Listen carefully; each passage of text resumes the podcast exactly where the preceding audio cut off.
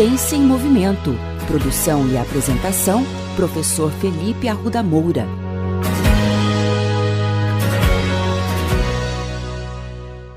Olá, bem-vindos de volta a mais um episódio da coluna Ciência em Movimento. Esses dias me deparei com uma dessas discussões polêmicas de redes sociais em torno de um ditado muito falado. O ditado é o seguinte: é melhor ser um gordo ativo que um magro sedentário.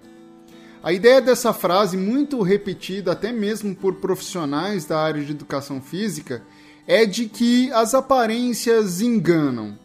Tanto ser magro ou gordo pode talvez não expressar o quão saudável um indivíduo pode ser.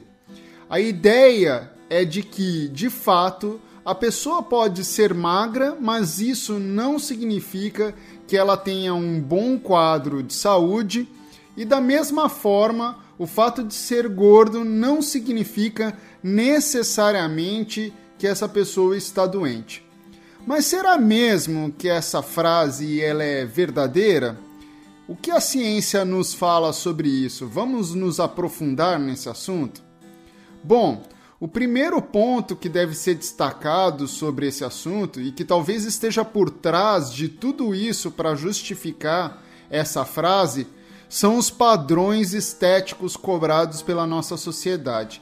E de fato, esses padrões estéticos eles mais atrapalham do que ajudam, porque essa sim é uma postura enganosa. Não é preciso ter aquele corpo de capa de revista ou de modelo para ser saudável.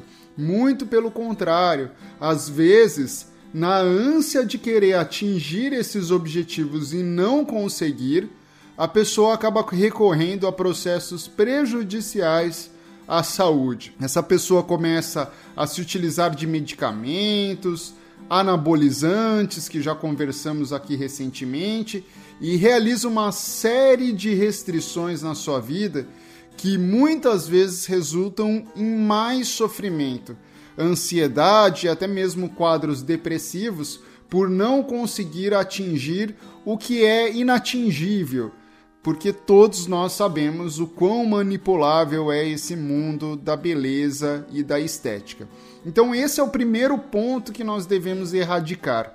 Devemos dizer não a essa cultura do corpo perfeito, porque padrão de estética e saúde não combinam. Na verdade, elas nem se conversam, viu, pessoal? Agora sim, entendendo que não devemos agir e discutir por questões estéticas, vamos de novo para a frase. Será que é melhor mesmo ser um gordo ativo a ser um magro sedentário? Bom, responder a essa pergunta seria quase a mesma coisa que responder se é melhor ter diabetes que hipertensão. Ou seja, as duas opções são igualmente ruins. O sedentarismo é considerado uma pandemia também e gera mais de 5 milhões de mortes no ano no mundo inteiro. Está associado ao desenvolvimento de diversas doenças que eu já falei aqui para vocês, diabetes, hipertensão e também a obesidade. Aliás, uma das grandes preocupações da Organização Mundial da Saúde com a pandemia de Covid-19 era um possível surto de sobrepeso e obesidade, o que de fato aconteceu. De 2019 para cá, houve um aumento no número de obesos adultos nas principais capitais brasileiras. A obesidade é um problema de saúde pública e também está associada a milhões de mortes no ano no mundo inteiro. Comprovadamente existe um elo entre a obesidade e mais de 10 tipos de câncer. Um estudo que saiu esse mês na Nature mostrou que a adaptação à obesidade é governada por um ácido chamado ácido palmítico, derivado da gordura. Essa adaptação produz uma série de alterações nas células tronco que, ao invés de gerar tecidos saudáveis, geram tumores. Especialmente esse estudo foi realizado com uma cultura celular de câncer de mama, que é um dos tipos de câncer que tem relação com a obesidade.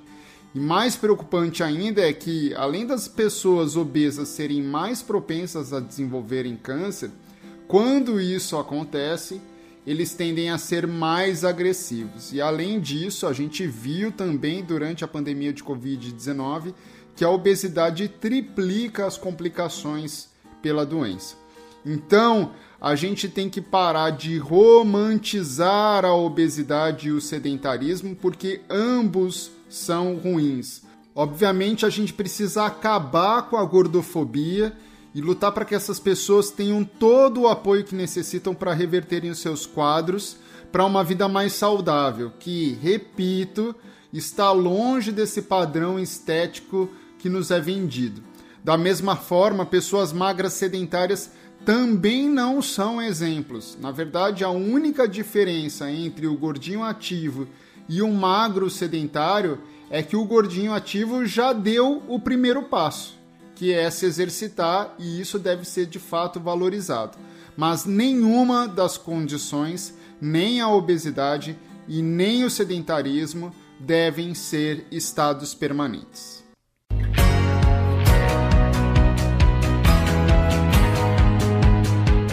Ciência em Movimento.